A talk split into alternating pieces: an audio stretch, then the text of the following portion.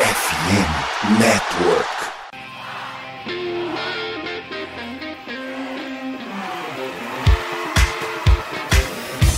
Doutrina! Doutrina! Touchdown, touchdown, touchdown, touchdown, Steelers!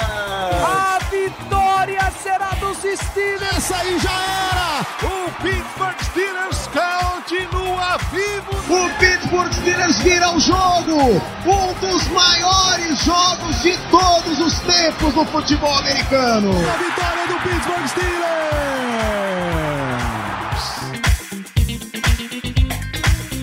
Muito bem, pessoal, estamos começando mais uma transmissão de Black Yellow Brasil, mais uma live, mais um podcast aqui falando de Steelers para todo o mundo direto do Brasil. Sou Danilo Batista, seu host para mais uma semana, que tá uma semaninha desgostosa aí de Steelers, né? No programa de hoje comentaremos as repercussões dessa derrota do Steelers, essa feia, essa triste derrota dos Steelers pro 49ers, ainda tá remoendo aí o que foi o jogo da semana 1. Depois a gente passa pelas notícias da semana, tem algumas bem sérias inclusive, e a gente conclui um segundo momento do programa focando na semana 2, é Monday Night Football contra o Cleveland Browns, e a gente vai conversar um pouquinho sobre foco para esse jogo. Sou Danilo Batista, seu host nessa semana, e vamos conversar sobre Pittsburgh Steelers, tendo a presença do amigo Germano Coutinho. Muito boa noite, Germano. Bem-vindo. Boa noite, Danilo, tudo bom? Apesar do, do Steelers, tá tudo bom. É, infelizmente foi um jogo que a gente não esperava, né? Inclusive, um bom dia, boa tarde e boa noite a todos os ouvintes do Black Yellow BR.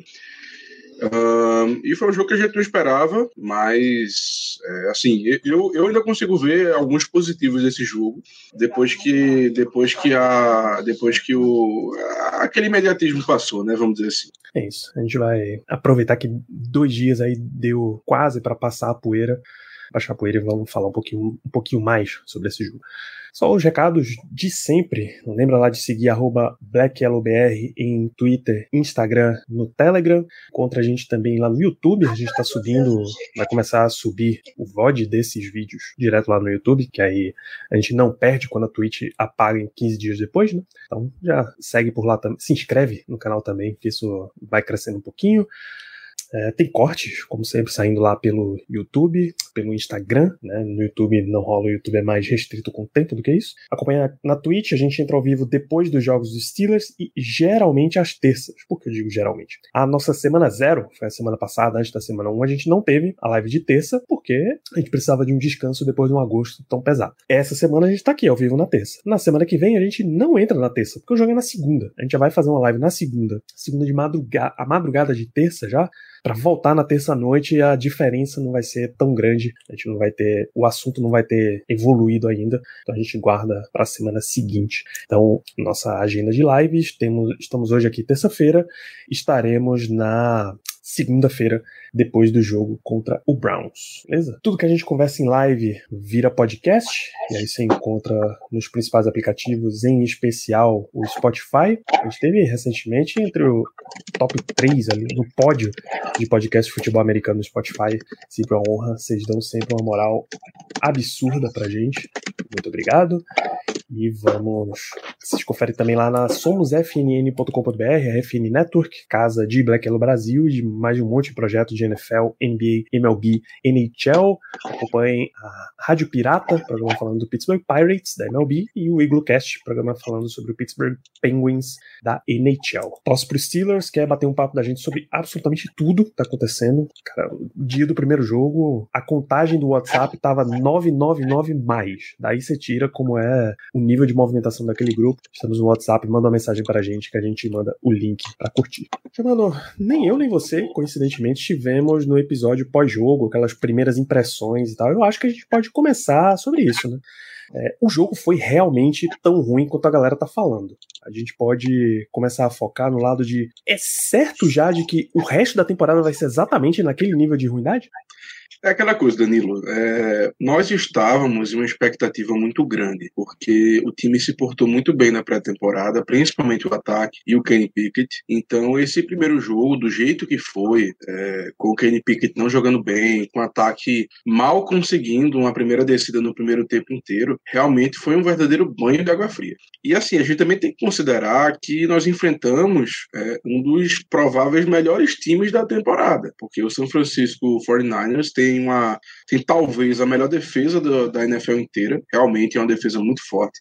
E é, o Brock Purdy, ele acabou surpreendendo, tá? Depois daquela lesão séria que ele teve no, no cotovelo, ele realmente voltou com tudo, parecia um quarterback muito mais experiente do que ele é. Então, por conta disso, eu acredito que a gente tem que analisar essa derrota com um pouco mais de, de calma, um pouco mais de, de, de, né, de, tranquilidade, porque não foi o fim do mundo. Realmente foi feio, a gente sabe disso. Ricardo e Léo já falaram bastante sobre essa parte do programa anterior, mas assim, não é o fim do mundo. É a primeira semana, nós temos mais 17 pela frente.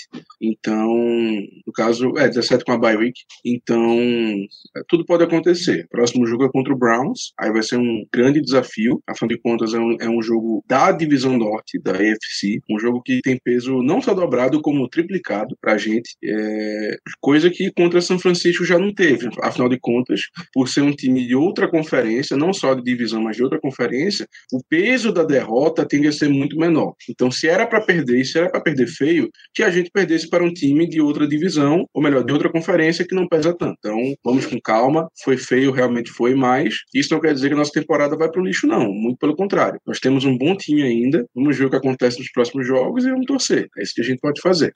É isso. Foi muito, muito feio. Assim.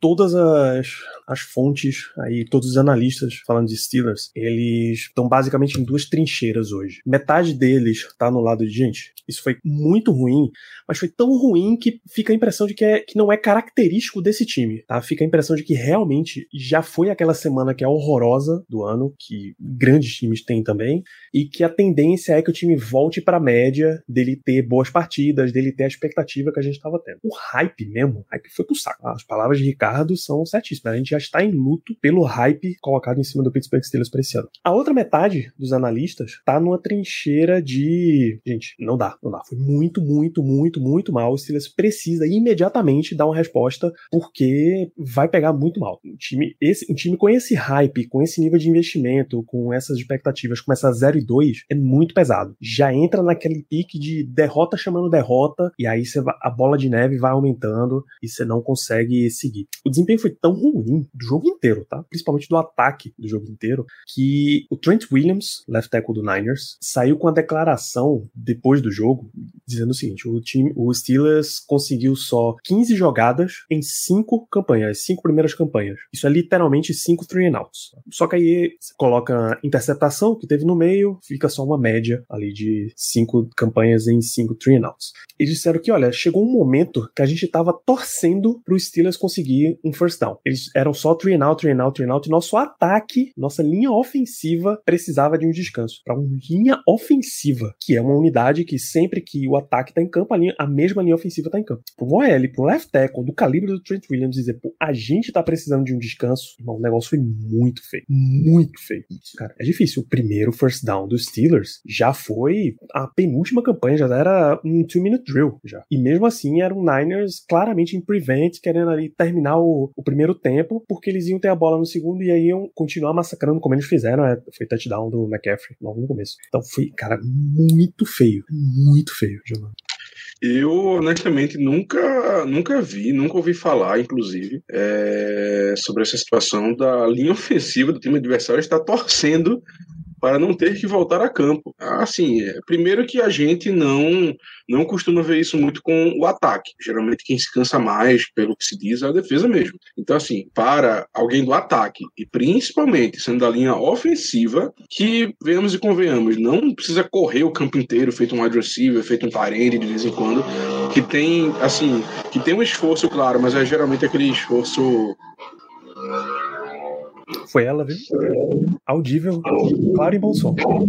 Bom, depois dessa, nossa temporada acabou. É, pelo tamanho da motoca, do, o ronco da motoca, nós podemos perceber que a nossa temporada chegou ao fim. Foi muito bom é, compartilhar com vocês essa semana e meia, mais ou menos aí. Nos vemos em 2024, espero eu. mas enfim, é isso. É, eu nunca tinha ouvido falar de uma situação dessa, de alguém do ataque tá torcendo pro time fazendo first down, porque realmente foi terrível, sério. É, em determinado momento eu, eu, lembro que eu mandei uma mensagem no QG dizendo assim: olha, eu acho que esse aí foi o, pior jogo que eu lembro da gente fazendo, ou pelo menos top 3, porque era, era ridículo. O ataque simplesmente não conseguia andar, não conseguia andar de jeito nenhum.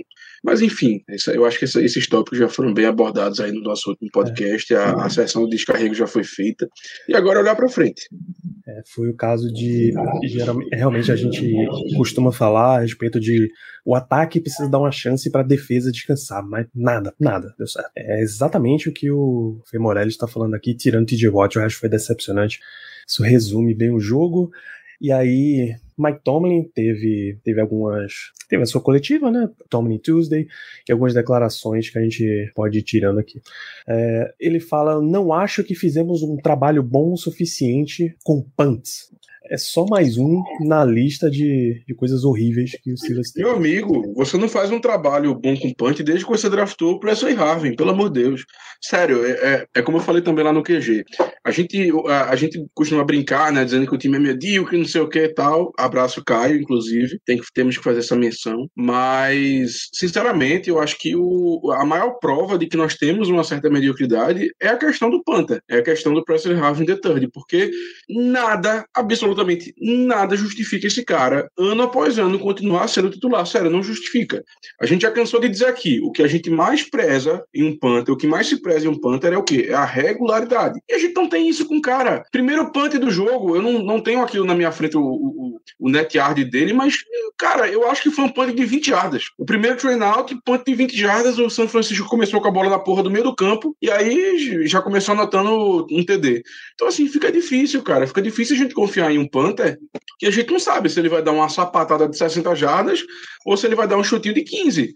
E, infelizmente, pelo que a gente vê, a segunda opção é muito mais corriqueira do que a primeira. Então, assim, nada justifica, nada mesmo, a manutenção do Presley Raven. E tô até cansado. Sinceramente, eu já, já cansei de falar sobre isso, porque não adianta, não adianta. O, o Tomlin sabe disso, mas parece que tem alguma trava. Eu não sei explicar o que é. Acho que ele, acho que ele deve, como, como o Léo gosta de dizer, acho que ele toca o tantam bem no vestiário. Não é possível, cara. Não, não tem como ter outra explicação, não. O punch foi de 34 jardas, que saiu pela lateral, então não teve retorno.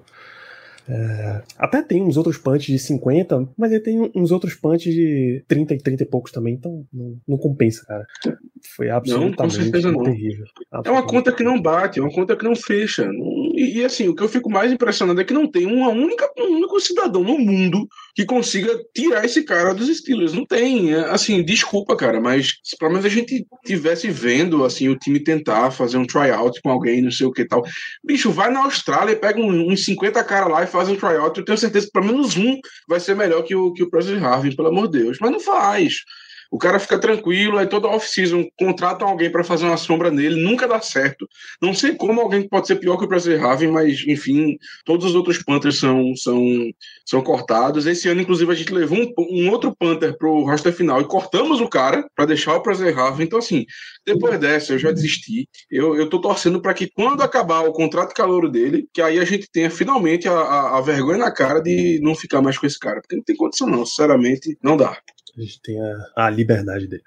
É, Tomlin falou sobre Joey Porter Jr., que ele jogou sete snaps, que a expectativa era que ele fosse fazer alinhar mais em formações de dime. Dime são seis defensive backs. É realmente uma situação muito clara de passe, mas simplesmente o 49ers não, não forçou o time a situações óbvias de passe. Aliás, a defesa dos Steelers não forçou o Niners para ficar em situações óbvias de passe. E não aí, precisou. Acabou, não precisou e ele jogou muito menos do que o necessário. Sete snaps é responsável por 10% dos snaps de defesa. Nesse ponto, alguém, algum percentual aí de participação te chamou a atenção, Jamano? Você viu, aliás, o, a, a lista? De snaps, eu vi. Eu vi sim, eu vi sim. É... Se você puder botar na tela, Danilo, fica até melhor. Porque realmente de cabeça aqui fica um pouco difícil. Mandar ele aqui no Zoom e tá aqui. É, de ataque, linha ofensiva e quarterback, claro. Allen Robinson, George Pickens, 89%, uma vez que Deontay Johnson se machucou. Calvin Austin acabou tendo um grande percentual aí, 56%. Najee com 52% e Jalen Warren com 40%. É uma bela divisão, chama, chama atenção nisso aqui. Daniel Washington, 38%, Conor Hayward, 27%, participando um pouco. Miles Boykin acabou herdando um pouquinho quando Deontay machucou, McFarland apareceu um pouquinho também. McFarland, para mim, é o caso de que com Special Teams ele ganhou um espaço no, na jogada de ataque, com justiça, tá? Justiça, sim. É... Então, assim, Danilo, uma coisa que me chama a atenção é a porcentagem do Darnell Washington, que terminou com 38% de snap. Agora, assim, foi um cara muito mais utilizado no bloqueio, inclusive teve um belíssimo pancake lá no, no, no. É, mas eu esperava mais dele, sinceramente. Eu esperava mais do Darnell Washington no, no jogo aéreo. É, a porcentagem de snaps até que não tá, não tá tão ruim para um cara rookie, primeiro jogo dele, mas eu realmente esperava que ele aparecesse mais. Tirando isso, o que chama atenção realmente é o Calvin Austin, mas muito pela lesão do Deontay Johnson, né, que o Calvin Austin teve que jogar. Inclusive, acredito eu que foram seis recepções e seis targets, ou seja, não dropou nenhuma bola. Recebeu todas as que foram em direção a ele, o que é bem interessante pra gente, porque ao que tudo indica, o Deontay Johnson vai ficar fora aí por um tempinho. E no mais, eu acredito que no ataque não. No ataque, nada, nada que me chame mais muita atenção. É... O Broderick Jones jogou muito pouco, né? Quando o Chuck saiu ali no final do jogo. E vamos ver o que as próximas semanas nos aguardam, porque a quantidade de lesões que a gente teve não foi brincadeira. Deixa eu só confirmar as estatísticas para Austin aqui. É exatamente isso: seis recepções em seis passes, 37 jardas, a mais longa para 13. Vamos ver um pouquinho de defesa. Ô, Danilo, rapidão. É, assim. o, o Jalen Warren foi. O Jalen Warren teve quanto? Que eu nem, nem me atentei a isso. Porque o Jalen Warren, ele foi. Ele participou bem no jogo, na minha opinião, viu? Não sei quanto Cara, ele teve. É, Najee, seis tentativas para 30 yardas. Não, de porcentagem mesmo. Ah, 40%. Pronto, é, eu acho que tá perfeito isso. Eu acho que o Jalen Warren ele foi bem, principalmente no jogo aéreo. Acho que ele teve umas três ou quatro recepções no jogo. E assim, para mim a divisão tem que ser, honestamente, nesse, nesse meio aí, 60-40 talvez 65, 35, mas o, o, o Jalen Warren ele vem merecendo mais oportunidades. Esse jogo foi complicado a gente falar alguma coisa em relação ao jogo terrestre, porque afinal de contas a gente entrou num buraco logo no começo do jogo, né? Ficou 20 a 0, depois 20 a 7, a gente anima, começou o segundo quarto, ou melhor, touchdown de 65 jardas do Christian McCaffrey. Aí fica difícil para qualquer equipe para correr com a bola. Então, eu acho que a gente não tem como analisar muito o jogo terrestre desse jogo, porque nós fomos forçados a lançar muito. O Kenny Pickett terminou, acho que com 44 tentativas de passe, o que é muita coisa, pelo menos para o Kenny Pickett, é muita coisa para ele no momento. Então, fica difícil a gente analisar mais a fundo, mas eu acho que o Jalen Warren ele realmente está merecendo essa, esse workload, né? Vamos dizer, vamos dizer assim, essa divisão de workload de um modo mais, é, mais igualitário com o Nadir. Claro, o Nadir tendo um pouquinho mais por ser um cara de primeira rodada, por ser o, o running back número um do time, mas o, o, o Jalen Warren realmente ele está merecendo cada vez mais participar mais do, do jogo ofensivo. Isso. Em termos de defesa. Minka, Levi Wallace, Patrick Peterson, basicamente o jogo inteiro, né? Wallace com um snap fora, Peterson um snap fora, Minka de 100%. Uh, Damonte Kazi foi o outro safety mais utilizado com 72%. Cole Holcomb ficou um monte, é o linebacker que ficou mais tempo em campo. Os Eds, Highsmith e TJ Watt, ambos acabaram tendo uma. O que é o pro que é o padrão deles é uma utilização diminuída, né? 70%, 71%. A gente está acostumado com Ed 1 e 2 bater 98%, 95%. Isso, isso é um belíssimo indicativo. Belíssimo indicativo. Porque a gente viu o, o Marcos Golden em campo, nós vimos o, o Nick Herbig em campo. Então, assim, isso é muito bom. É, a tendência da NFL, principalmente naqueles times que estão mais do topo, o Philadelphia Eagles. É, deixa, eu, deixa eu pensar aqui quem mais o que tem. É o próprio 49ers, mas assim, é porque o Eagles é aquele, é aquele maior exemplo do time que faz muita rotação, né? Na, na linha defensiva. Uhum. E, e, quando, e se você. E a gente indo, indo mais para a linha defensiva, Danilo, a gente vê também que, claro, teve a lesão do Cameron Hayward, que, que mudou um pouco essa situação. Mas olha, o Keanu Benton teve o quê? 40 e poucos por cento de, de snap. O, o Lauder Milk teve 46%. O, Montre, o Montrevious Adams teve 50. Então, assim, é uma tendência que a gente vem observando das equipes cada vez mais terem essa rotação na linha defensiva, para deixar os principais jogadores mais tranquilos, mais descansados para os momentos principais do jogo. Então, isso me deixa muito feliz, que como você falou, a gente está acostumado até a temporada passada a vermos os nossos edges titulares com mais do que 90% de snap, o que é muita coisa, muita coisa. Então, a gente ter essa confiança no Marcos Golden, no Nick Herbig é muito importante, que os dois falam bem, principalmente o Nick Herbig, porque o Nick Herbig deu, uma, deu um calorzinho ali no Trick Williams que, meu amigo, negócio quase que ficava feio pro, pro left tackle do Niners. Então, fico muito feliz que o, o, time finalmente esteja conseguindo botar em prática essa situação de ter uma rotação um pouco melhor na nossa linha defensiva e principalmente nos nossos edges. Perfeito, perfeito. É, era o tipo de rotação que a gente esperava mesmo ter muita gente participando. É, em termos de linebacker, que eu acho que é o, o, último ponto que falta comentar aqui, a gente vê ó, Cole Holcomb 78, Con Alexander 69, o Elandon Roberts 43 e até aparecer o Mark Robinson é zero. O Mike Tomlin falou sobre isso na coletiva, ele usou o termo que ele ama. Nós temos três varsity linebackers, que eu vou traduzir como linebackers profissionais de NFL, jogador de bola, a gente tem aqui, e continuaremos, continuaremos trabalhando com eles três, esperamos que eles três nos rendam, nos rendam bem pra gente poder continuar o jogo. É, acabou que os três tomaram, tomaram um baile ali, mas tomaram um baile do provavelmente o melhor running back de toda a NFL, o Christian McCaffrey, né? E assim, isso honestamente, em relação ao Marcos Robinson, eu, eu não acho que seja exatamente um, um demérito dele. Não acho que o Tomlin quis dizer, olha, a gente tem três caras aqui que são jogadores profissionais e tal, então o, o Marcos Robinson vai ficar para trás. Não, porque realmente o ele é mais verde. Ele é mais verde. Ele tá, acho que no. Esse eu acho que é o quê? O terceiro ano dele? Ou é o segundo? Acho que é o segundo, né? Segundo ano dele. Então, realmente, nós temos três jogadores muito mais experientes.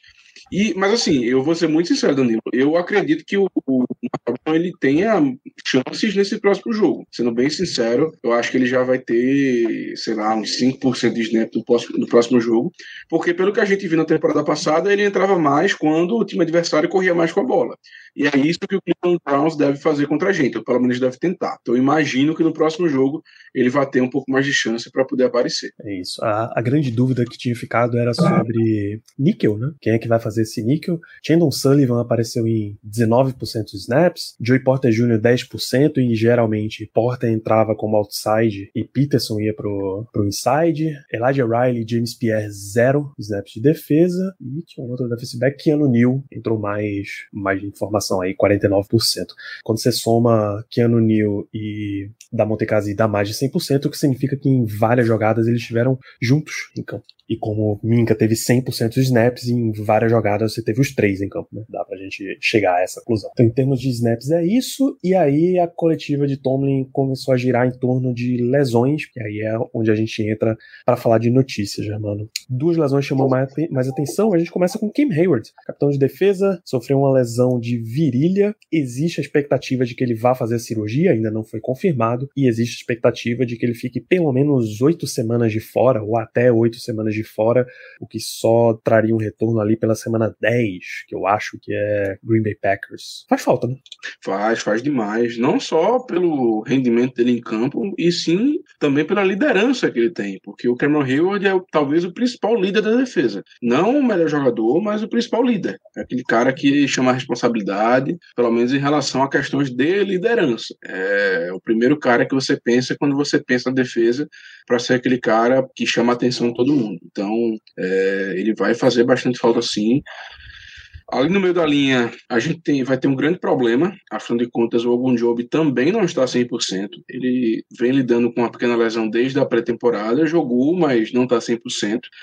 E aí nós vamos acabar dependendo de outros jogadores para suprir o que o Cameron Hayward faz para gente. Vamos precisar contar com o Keanu Benton, com o nosso rookie de segunda rodada. Vamos precisar contar com o Lauder Milk, com o Demarvin Leal, com o Montreal Adams e por aí vai. Então, assim, realmente é uma, é uma ausência que tem, que tem o condão de ter um impacto muito alto na nossa equipe. Muito alto mesmo. Eu, eu fico até preocupado em como é que a gente vai conseguir, mesmo com essa rotação toda de jogadores, como é que a gente vai conseguir suprir o, o rendimento do, do Hayward? Eu acredito que, inicialmente, o Keanu Benton deva ter um pouco mais de chances, ter um pouco mais de titularidade. Afinal de contas, é um rookie de segunda rodada, uma escolha alta. Mas vamos nos preparar para ver um verdadeiro carrossel ali no, no meio da linha, não só em relação à posição do Hayward, como também em relação à posição do Algum Job, que, como eu falei, não está 100%. Então a tendência é cada vez mais que a gente faça esse, esse carrossel de jogadores. Então, assim, não se surpreendam caso o, o Hayward tenha que realmente passar essas oito semanas fora, que a gente o coloque numa. numa é, como é o nome da lista, Danilo? De, de, Injury Reserve?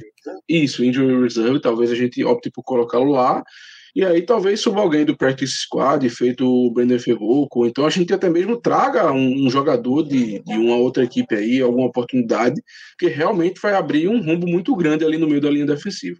A primeiro as palavras de Mike Tomlin, né? Substituir Cam não é um trabalho de uma pessoa só, é um trabalho de vários jogadores, é um trabalho da comissão técnica, porque quando você perde um cara significativo desse tamanho, você necessariamente tem que fazer mudanças esquemáticas. O adversário vai se preparar diferente. Pensa o seguinte: quando o adversário tem na frente frente dele TJ Watt, Cam Hayward, Larry Ogunjobi, Alex Highsmith, e com jogadores com potencial de, de rush ali atrás, Minka ama fazer rush, Elandon Roberts ama fazer rush, você não pode concentrar muito para fazer uma marcação dupla, uma marcação tripla, por exemplo. Quando você começa a tirar jogadores disso daí, você começa a tirar o Cam Hayward, você tira o, o Ogunjobi para dar uma descansada, porque como você disse, ele não tá 100%. Você começa a ter é, confrontos ali, individual, os duelos, começam a ser menos difíceis. Cara, e aí você começa mais a confiar no um contra um e dobra, por exemplo, no TJ Watt, dobra no Highsmith, bota uma ajuda de tight no Highsmith do outro lado. Então a situação vai ficando pesada quando você vai tendo isso daí. Uh, Mike Tomlin também falou sobre o desenvolvimento, ele elogiou o desenvolvimento de DeMarvin Leo, de Isaiah Laudermilk, são jogadores que já estão crescendo aí para possivelmente assumir esse papel ao lado da Alina DL. Você tem Armon Watts, também foi elogiado principalmente a presença veterana dele, um cara que já tem um tempo aí de liga que potencialmente pode substituir. A minha expectativa, depois das palavras. Ah, ele falou com o Keanu Benton também. Benton disse que Tomlin falou para ele que ele agora vai ter que acelerar o próprio crescimento, vai ter que lidar com o adulto. O que é que eu espero, em particular? Que no lugar de Benton ter mais utilização, simplesmente, você vai colocar um pouquinho só mais para ele e aumentar dos veteranos. Por exemplo, traz o Feuco para ativa, Feuco time principal, faz com que ele aumente a quantidade, mais do Feoco, mais do Adams, mais do Leal, mais do Laudemir, que mantenha o calor com utilização baixa, porque tá, tá com muito cheiro daquela, daquela temporada em que vamos colocando os calouros, a gente contratou veteranos o suficiente pra gente ir colocando os calouros aos poucos. A não ser que tenha uma tragédia, como por exemplo, lesionar um, um offensive tackle, a gente fala, fala disso um pouquinho depois, você vai colocando os caras aos poucos para eles ele acostumando, né? Danilo, eu só queria perguntar uma coisa. Eu acho que a gente já fez uma movimentação de rosta, viu? Eu. Enquanto a gente tá quero... conversando. É, é. Eu quero saber quem, quem é esse cara aqui do lado, que eu tô achando que é jogador novo. Botei o cabelinho, botei o cabelinho. Boa noite, Danilo. Boa noite, Germano. Boa noite, pessoal que está nos ouvindo. Cheguei atrasado porque estava cortando o cabelinho. O meu barbeiro ficou me enrolando porque ele estava cortando o cabelo de uma criança. Passou uma criança na minha frente, então eu atrasei. Mas faz parte. É, pelo amor de Deus, Danilo, deixa, deixa a molecada jogar, pô. A criança me atra... A molecada me atrasou agora. Quero. Mas deixa a molecada jogar no Chile, pelo menos. Eu quero, eu torço muito, cara. A gente literalmente viu com a, a pouca utilização de, de Keanu Benton 43%. A gente publicou aí essa semana. Ele teve o que a melhor nota de, a segunda melhor nota de defesa do time, atrás só do TJ Watt, né? Se você co construir em cima de uma performance dessa, meu Deus, é um sonho, pô. Você tá literalmente recompensando o cara porque ele foi bem nas poucas oportunidades que ele teve. Eu acho que isso vai acontecer. Não acho que tá com muita cara, não. Esse é o meu ponto. Cara, eu, eu o Caio levantou uma bola lá no nosso locker room que eu, eu vejo acontecendo. Eu vejo utilizando atrás de um, de um veterano desses que não tá tendo tanto snap. Eu consigo visualizar também. Só nesse momento, eu não, não tô falando dessa alternativa porque? Ah, Ainda não aconteceu, né? Ainda não, não- nada, nada aponta-se para que para isso, né? Mas cara, é, pensando rápido na liga, é, jogadores que a gente tem contato histórico e tudo mais, é, Fletcher Cox, já tentamos uma vez. Verdade, verdade. Tentou ano passado, se não me engano, né? Ano passado. Foi ano passado. Ano passado, ano passado. É, quem foi que tava falando? Alguém tava falando essa semana do, do Ionides, eu acho. que também. E o Ionides acho que aposentou, não? Boa pergunta. Boa Eu pergunta. acho que ele E aposentou, quase certeza que ele aposentou. O principal que a galera falou, agora eu lembrei, é Dr. Justin, né? Justin James, o J.J. Watt. É. Eu duvido. Pra adaptação. Eu, não, duvido, pra, eu duvido demais. Demais. Pra adaptação, eu acho que seria o perfil ideal, mas Pô, perfeito. eu duvido muito, muito que isso vai acontecer, cara. Mas muito mesmo. Ó, a última vez que foi citado o nome do Ionides foi no Painters ano passado. Mas eu, eu vou até olhar o depth chart do Painters, porque eu tenho quase certeza que ele aposentou. É, Eu acho que, eu acho que no Panthers ele não tá. É, no Painters não tá. Eu acho que ele aposentou mesmo. O que me preocupa nessa, nessa história é que ano passado o Steelers ia perder, perdeu, né, TJ Watt, e eles já sabiam que ia ser quase umas oito semanas. Umas seis, sete semanas. Sim. A movimentação foi trazer um flanelinha, pô. Botaram um cara lá na vaga dele e foda-se. O cara nunca foi usado, basicamente. Esse é, esse é meu ponto. Mas, cara, não, então. é- é- mudou, né? Eu acho que agora. é, ano passado já era o Marcan, mas é, é diferente quando ele tá construindo um time desde o início, com ele um pouquinho mais é, tranquilo, com. Com a situação dele, principalmente, né? E eu tô passando aqui o olho de quem que tem ainda disponível de DT. De DT disponível. Disponível que eu digo sem contrato. É, o Ionides Eu sei, eu sei. Aqui Rickens Eu sei. tá sem contrato. Quem? Meu garoto, o cara Ah, já não, tem não, familiaridade. Não, não. O cara já tem familiaridade com a equipe. Tá? É uma presença grande ali no meio da linha, da linha defensiva. Um cara que consegue pegar double team. Um cara que seria um, um ótimo professor para o Keanu Benton na questão do run stopping. Então, meu amigo, meu, meu, meu garoto, pô, meu garoto, não tem o que fazer. Mas quem é o teu garoto? Dan McCullers. Não, calma aí. Pô, Germão, pô. Germão, ele, ele joga futebol americano ainda, não joga futebol americano, não. Tá nem listado aqui. Não, ele, está apenas esperando uma oportunidade de voltar à equipe que draftou, pô. É aquela coisa, sabe, sabe aquele, aquele feel good, é, aquele sentimento bom que você tem quando você vê um cara que foi draftado pela equipe, que rodou a liga e depois volta e é um sucesso? Pronto, meu garoto, pô, meu garoto. Ele só, ele só precisa de uma oportunidade. Só Cara, é, eu, eu, eu passo, eu passo fora. Mas tem, tem nomes interessantes ainda. Tem é, o Akin Higgins ainda tá disponível, apesar da idade. É, o Su tá disponível também, apesar de ter 36 anos de idade. Bicho, é, é mais fácil o Steelers ligar pra Tyson Alualo. Voltar. Eu também, isso aqui é o meu medo. É só Alo Alo, os irmãos Davis. Quem, quem aposentou essa semana que valia, valia uma ligação era. Não é tão, tão próximo o perfil, tá? Era Carl Nassib, É, mas é mais Ed, né? É por isso que eu tô dizendo, não é, não é exatamente o mesmo papel. É, Então, o, assim- o, o Chris Ormley, que tava aqui ano passado, assinou hoje com, com alguém, não vi com quem, mas assinou com o Panthers, eu o acho. Practice Squad do Panthers, mas aí se é Practice Squad, você pode chamar para o time principal. É. Mas, cara, Eu posso enfim, dar Ia uma- ser uma roubada da porra. viu? Eu posso dar uma sugestão válida? depende. Se, se ficar na válida, Que A última não foi tão Cara, válida assim. Cara, veja só, veja só. Meu amigo, dá uma ligadinha pro, pro, pro JJ Watt só pra ver o que, que ele tá fazendo, por favor. Dá aquela ligadinha eu- marota. Só dá aquela ligadinha acho, marota. assim. não, eu acho que, acho que ligaram. Acho que o senhor Trent Jordan, se ele não ligou, ele tem que apanhar em casa. Sim, com certeza, com certeza. É, mas acho Esse que não vai dar em nada, não. Acho que infelizmente. Não, também acho que O famoso Iris what it né? Exato. Quer ver, ó, outro cara que eu gosto, mas que também é mais edge, do, que- defensive end edge do que linha defensiva, é o Alcadim Muhammad. Tava no, no Colts no ano passado, É. mas não rola. Absolutamente não rola. Então, a expectativa é que Feuco, inicialmente, pelo menos, dê uma passada ali no elenco, no elenco principal, ganhe, ganhe alguns snaps aí. Na verdade, eu acho que eles sobem Feuco, ativam Armani Watts e Feuco fica inativo no jogo pra começar. Cara, o, o Ionides, ele jogou, ele jogou direitinho no passado, cara. Jogou 640 snaps, é bastante coisa. Sim, Não é óbvio que não é o cara ah, absurdo, longe disso, mas confio mais nele do que, do que Montrevious Adams. Seria uma substituição para você não ter só um cara guardando a vaga ali, pô. É isso. É esse o rolê. A outra lesão que a gente teve foi do wide receiver Deontay Johnson. Johnson teve uma lesão de hamstring, que é posterior da coxa. Sabe, lembra, o ouvinte um pouco mais antigo no esporte vai lembrar a clássica cena do Romário. Né? Segurou aqui atrás da coxa, fez o gestozinho de troca, acabou. É, Deontay deve, de acordo com o Adam Schefter, vai ficar algumas semanas de fora e é um trabalhinho para substituir o cara, tá? Realmente um trabalho complexo. Embora ele não esteja nas graças da torcida, para comissão técnica, para Kenny Pickett, para quem tá trabalhando ali dentro, não existe dúvida nenhuma na qualidade do jogador. Como é que você substitui, Léo? Difícil, né? É, cara, a gente vai ter que. Esse é o caso do que a gente vai ter que olhar o que, que já tem dentro de casa. A gente não tem um, um grupo ruim, sabe? É, é, é que é uma posição que depende tanto do restante.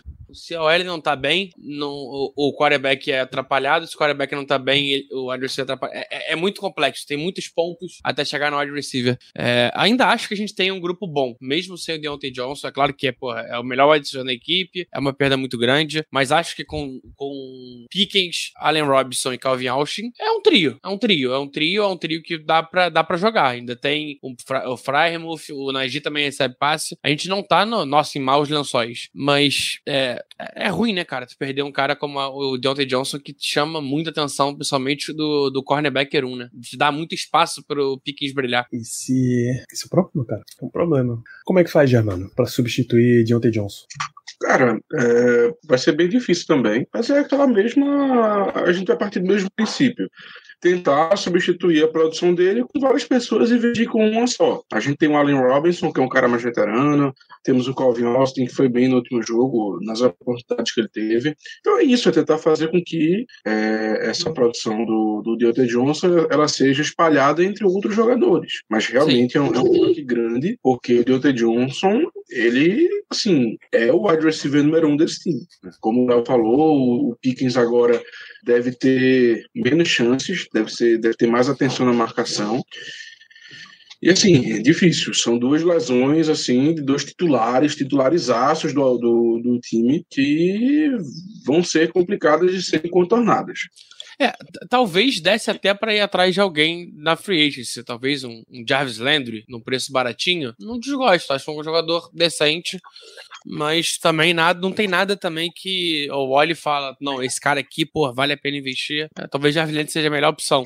Kenny Golladay não se confiar, Robbie Choice Anderson, eu não sei o nome dele até hoje, ele toda, toda semana muda de nome, não adianta. É, Julio Jones, infelizmente, já passou da aposentadoria, é, e é isso que tem. então tem mais um nome, né? Que tá querendo, que tá querendo tem, cavar tem, uma varinha. Tem. tem mais um nome, mais um nome. Se a gente falou de ligar para Tyson Alualo, por exemplo, o Steelers tem dois nomes que estavam no time no ano passado que tem a possibilidade, né? O Anthony Miller é um free agent, ele teve no, no elenco do Niners aí para a temporada. E o Steven Sims foi parar no practice squad do Houston Texans. Tem mais um também que foi cortado agora, né? Não do ano passado, mas recente, James Washington. É, não gostaria, mas está aí disponível. Isso é, isso é uma verdade. É um jogador, definitivamente um jogador. É, e, e ele já mano falou, cara, que a gente tem que. Vamos só citar por alto. É, existe um tal 84 antigo aí que andou se engraçando no Twitter agora. Vamos ver. Mister.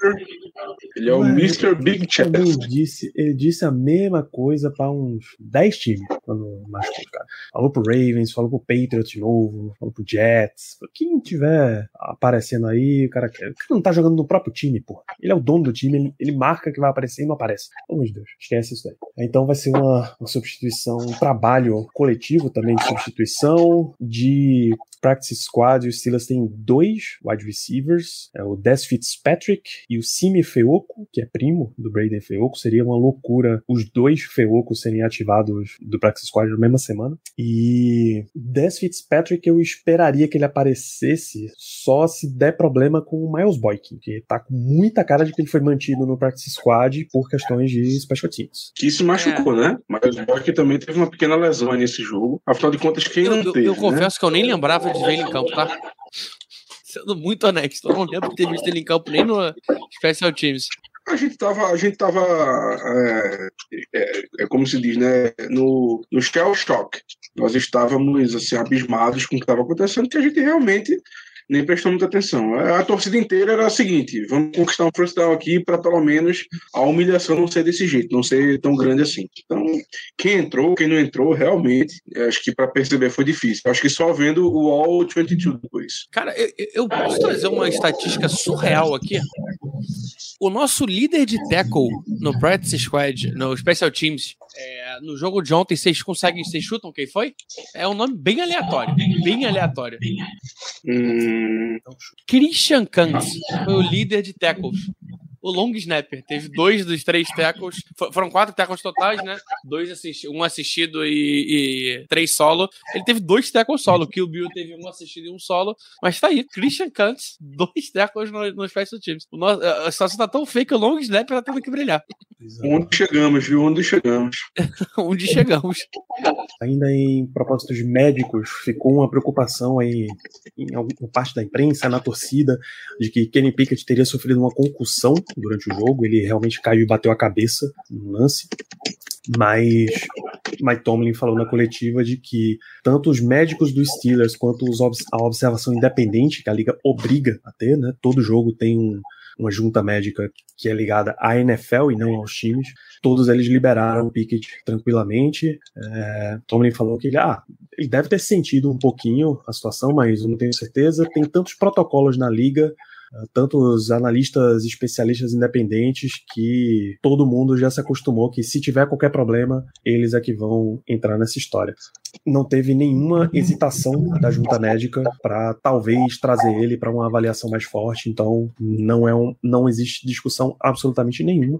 Quem deve passar pelo protocolo de concussão nessa semana é só o seu Chuks Okorafor, que saiu no meio do jogo É, exatamente. foi concussão mesmo, isso. o Chucks?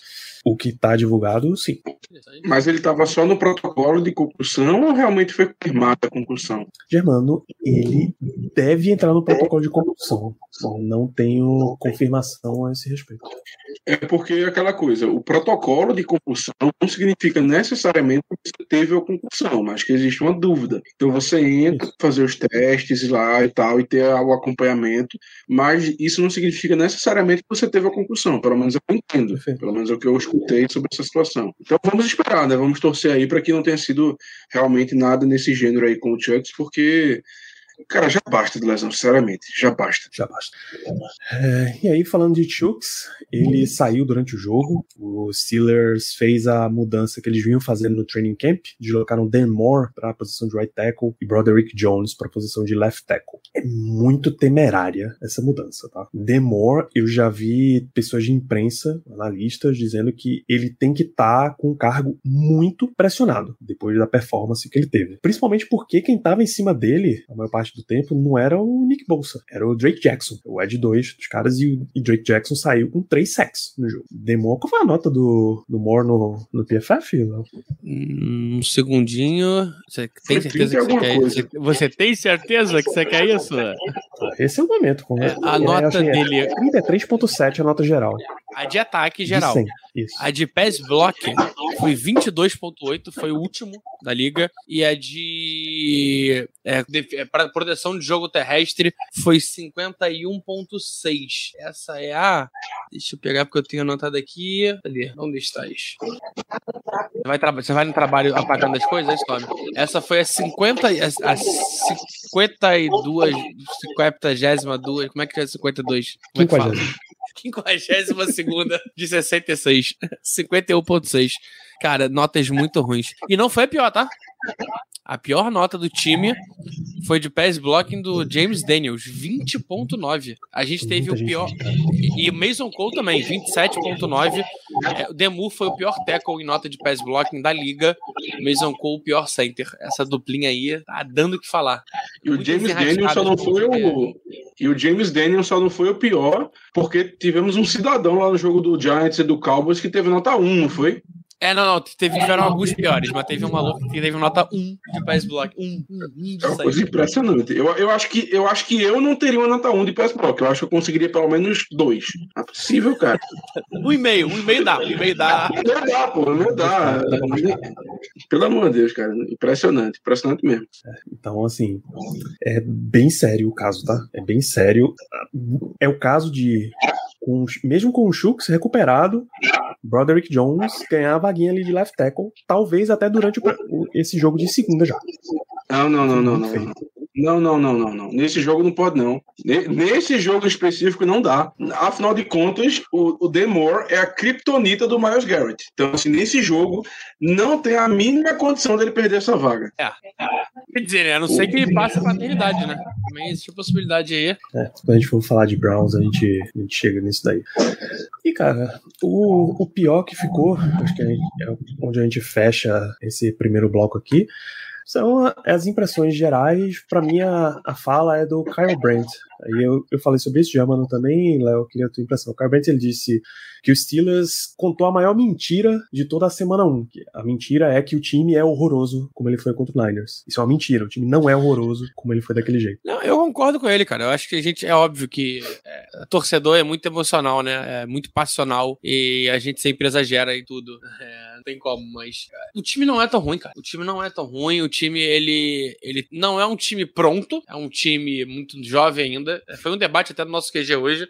É um time jovem, mas é um time que tem tudo para evoluir. É, eu boto muito na derrota de ontem na conta da comissão técnica. É, acho que a gente não se preparou pro jogo como deveria. Tive um time muito preparado e tive a bagunça dos Steelers. Mike Tomlin assumiu essa culpa, né, hoje, na, na, na Tomlin Tuesday. Falou que é, o time, tudo foi horrível, principalmente ele. É, e eu concordo. É, o Steelers não é um time tão ruim, mas também não sei quão bom é. Agora tem que se provar, né? Ele precisa provar muita coisa para sair disso daí. É, a, a, expressão exata de Kyle Brandt é, eu já disse uma vez e vou dizer de novo para vocês. A semana 1 é mentirosa, ela é uma mentirosa patológica. É forte o suficiente pra gente forçar isso aqui. O Joe Burrow, cara, de todas as pessoas do mundo, a pessoa que eu menos esperava trazer como uma voz de sabedoria pra temporada do Steelers era Joe Burrow. Ele disse que nenhum time tem a sua temporada definida na semana 1. O Steelers teve, não, mas foi com lesão.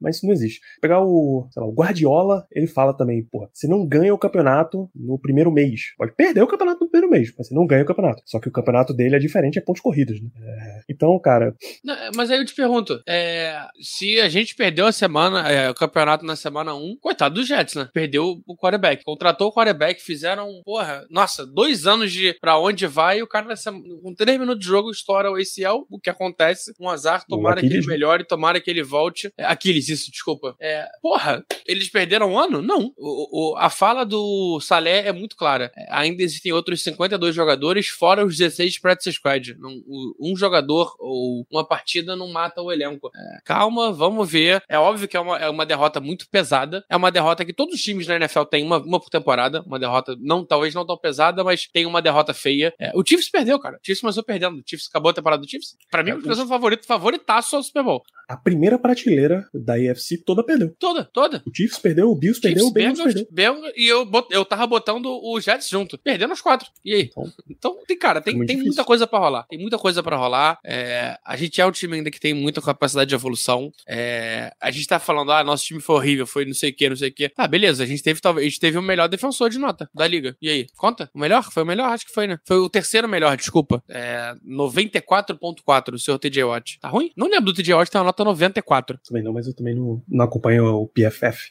É, então. Com esse nível de afinco. Mas é isso, cara. Não é tão ruim para aparecer esse ponto, saca? É, a IFC Norte ficou na situação de que os Browns lideram com 1-0, porque eles ganharam do Bengals, né, que é o lanterna da divisão no momento. O Ravens vem em segundo com 1-0 também, ganharam do Houston Texans. O Steelers é o terceiro 0-1 e o Bengals é o quarto 0-1 também. A, a semana 2 é toda de confronto da AFC Norte. O Steelers tem o Monday Night Football contra o Browns e Cincinnati e Baltimore se enfrentam, que eu acho que é em Cincinnati o jogo. É em Cincinnati? É uma boa pergunta. agora. É, é em Cincinnati, em Cincinnati. Perfeito. Então, É, tem pode, muita coisa pra rolar aí. Vamos para pensar. É, o Bengals está enfrentando o segundo jogo, vem de uma derrota. É, Joe Burrow não parece saudável. Vai pegar o, o Ravens que ganhou. É, o Bengals pode começar 0-2 na divisão. Não apenas na, na temporada, mas na divisão. Exato. E, cara, a gente sabe que isso pesa muito. Então, quem sabe aí. E, mesmo jeito, se a gente perde, o Browns pode começar 2-0 na divisão. Então, a gente, a gente tá, cara, tá muito aberto ainda. É a primeira semana, falta muita coisa pra ser resolvida. Eu acho que a gente tem total condição de, de, de evoluir, de melhorar o time. Agora, você tá 100% acreditado no Tomlin? Depende disso, né? Eu confesso que, pô, pela primeira vez, eu tremi um pouquinho na base. Cara, não. Eu continuo na confiança porque eu já vi muita coisa, muita coisa esquisita acontecendo, sabe? O Steelers já teve campanha de começar um 3, de, de vir na tragédia e na calma, trabalhando, se remontar ali. O que eu acho é que o sarrafo de expectativa subiu um pouquinho para essa temporada. Sim. Só a campanha de 9-8 sem vaga de playoff vai descer quadrado, e bem quadrado. Não vai, a galera não vai entender legal. Ah, então você acha que Tomlin vai ser demitido? Tomlin só sai quando ele quiser, tá? Mas não vai, não vai ficar legal não. Um negócio meio, eu acho que ainda não teve nenhum momento do time olhar e chacoalhar, dar uma chacoalhada drástica nesse caso. Então vamos ver o que é que acontece por aí. Pra mim o clássico é 2019. Big Ben machucou, Steelers, porra, a gente- se a gente ficar nesse marasmo aqui vai lutar, pá, escolha de primeira rodada no Minka, sabe? Com a, um front office mais agressivo ainda, não sei, eu acho que eles estão muito parados. O Mike Tomlin até disse que eles não vão fechar os olhos para possíveis adições de fora se uma boa oportunidade aparecer por aí. Bom, torcendo pra, pra oportunidade aparecer. É, é de verdade, cara. Eu quero que a gente se movimente. E aí não é nem porque. Ah, eu preciso, mas. é, a- o, o Tomlin sempre fala que ele não pa- passa mensagens, ele faz. E ele não tá fazendo. Que o Omar Khan faça. Que essa mensagem seja passada não na fala, mas também em atos feitos, né? O, o, Fê, o Fê tá perguntando aí há quanto tempo que o Mike Tomlin não tem um roster com esse potencial. 2017, talvez. Pensando em potencial. 2017 era mais pronto também, né? Vai. 2018, acho que é o. Falando em potencial, acho que 2018 é um time mais novo, com mais potencial. Mas 2017 Não, é, não. mais- é pronto. É, é 17, pô, 17. Era potencial de, de partir pra brigar pro título. Não, era pra, era, não, era pra brigar com o título. Era time de brigar pro título, ó. Com certeza. Mesmo, mesmo sabendo que tinha uns, uns bichos grandes, assim, né, na conferência, era time pra brigar pro título. Quer É dizer, foda, tinha cara. um, um adversário grande, eu esqueci que o Peyton Manning já tinha aposentado aí. O Peyton Manning já tinha 17. Não aposentou antes disso, não? Cara, não lembro. Peraí, Super Bowl em 16 é o 49, em 16... Não, ele tava, na, tava nas últimas já. Tava, ele tava nas últimas, tava ali por mais pra lá do que pra cá, mas. Enfim, é, o- desde 17, pelo menos, os Steelers não tem um elenco com esse potencial. Ah, o Matheus pergunta, Léo, com essa derrota você revisa a projeção de vitórias do time? Hum, não, com a derrota não. É, com possíveis lesões, a gente pode revisar. Mas pela derrota, cara, é, eu tinha derrota pro Raiders, que é um jogo mega ganhável. Muda alguma coisa? Não. É, mas acho que lesões podem impactar. Eu, podem impactar. A ponto de perder uma, uma- um jogo a mais, talvez até dois jogos a mais, não me espantaria. Um 10-7 não me espantaria.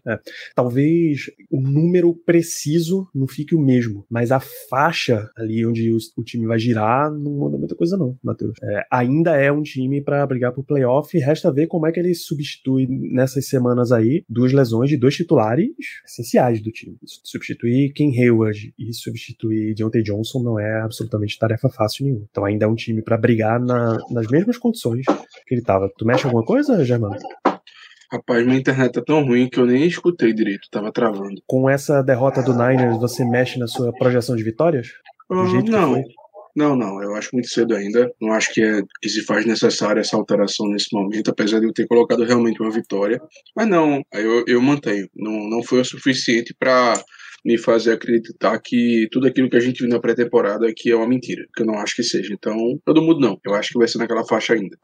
É isso. É, é, lembrando que quando a gente falou, é, eu pelo menos eu coloquei 12-5, com teto 14-3 e o piso 10-7. Derrotas assim fazem parte disso, né? É, acho que a, a lição que fica da semana é não se agarrar tão forte em um jogo, tá? Porque a margem de vitórias e derrotas na NFL, vários jogos são muito apertados. Em geral, o que def... salvo os mega times, né?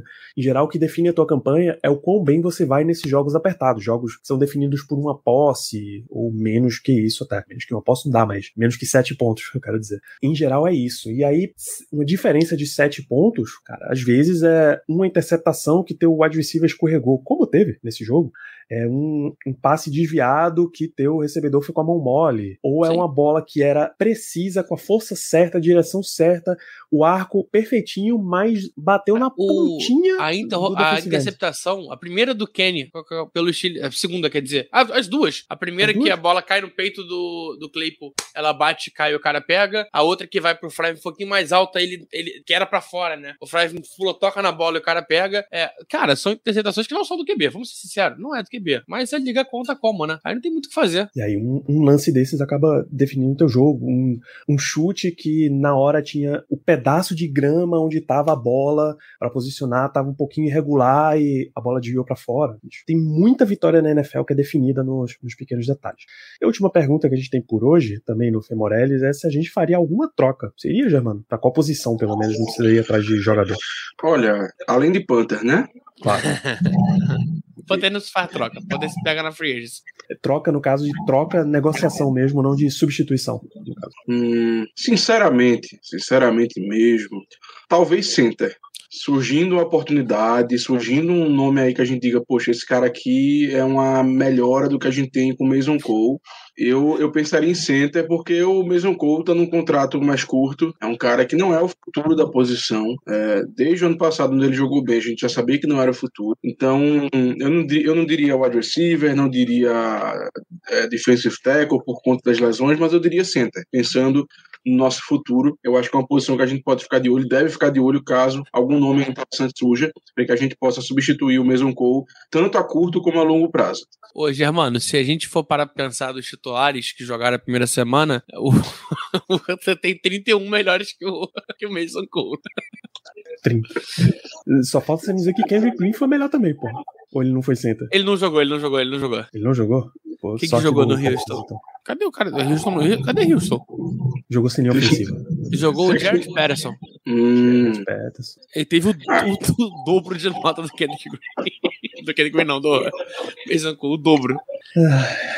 É Cara, é. Não, eu acho que center é a posição pra se ficar de olho mesmo, de verdade. Não que. E, e aí, cara, para pra olhar a liga, é, tô olhando aqui as notas, né? É, metade da liga tá. Vai, a nota de corte ali da liga é 67,5 de 100. Três caras só passaram de 80. É, é uma posição muito difícil de achar jogador. É uma posição que realmente tá, tá complicado. A maioria dos jogadores, é, três, seis, nove jogadores só não, não cederam nenhuma pressão. É o que também não significa que foram bem. É, porque o cara do assim, Cardinals não cedeu pressão, mas a nota dele é horrorosa. Se você disser que um dos três que foi acima de 80 foi o guerreiro do Kansas City Chiefs, Diego vai cometer um sudoku agora. Ah, ele foi o segundo. o meu menino bate fofo, o Creed Humphrey, tá, tá lá, voando. Não, mas, cara, de verdade, acho que é isso, mano. A gente tem que ir atrás de um, de um center. É, vai ser difícil achar. É, pelo menos right tackle tem um disponível aí. Foi cortado hoje. Lá é o Collins foi cortado hoje do, do Browns. Eu acho que tá de, ficou num estágio que é difícil avaliar. Foi todo mundo tão mal que Sim. não dá. Qualquer avaliação nesse sentido é meio mentirosa. Ah, e que tem mais duas posições também que vale muito a pena ficar de olho, que é linebacker e cornerback. Alguém vai sobrar em algum momento. O coach, por exemplo, o coach tem três linebackers muito bons. Não é possível que os caras que a gente não consiga pegar umzinho de lá, sabe? Nesse esse nível aí de troca, eu já acho que é mais de três deadline é ver os famosos, o sim, time que é sim. é comprador, o time que é vendedor. Aí não, não compensa já olhar com esse foco agora. Eu acho que é para essa semana mesmo, para imediato, que ele quer dizer. Aí é olhar é, pra essa, o pra essa SDL tá muito cedo. Acho que ninguém tá vai se mexer cedo. nessa semana. Tipo, nenhum clube, nenhum time vai querer mexer, nenhum time vai querer trocar essa semana, tá muito cedo. Semana 3, 4, talvez seja semana já de foco, que aí já dá para ter uma noção real do que tá acontecendo com o teu time. E ele botou uma boa o Fê, tá? Não? Não? Ele botou que eu, tem certeza que tem time que, que quer outro Bisca. Eu duvido de ter time que queira, eu duvido que o Steelers queira trocar. Exato, exato. Isso vai ser lindo. Se bem que alguém quis o Kendrick Green, então a gente não pode também duvidar desse negócio aí, não. Quarterback é, uma, é um bicho diferente, é, é absolutamente outra situação.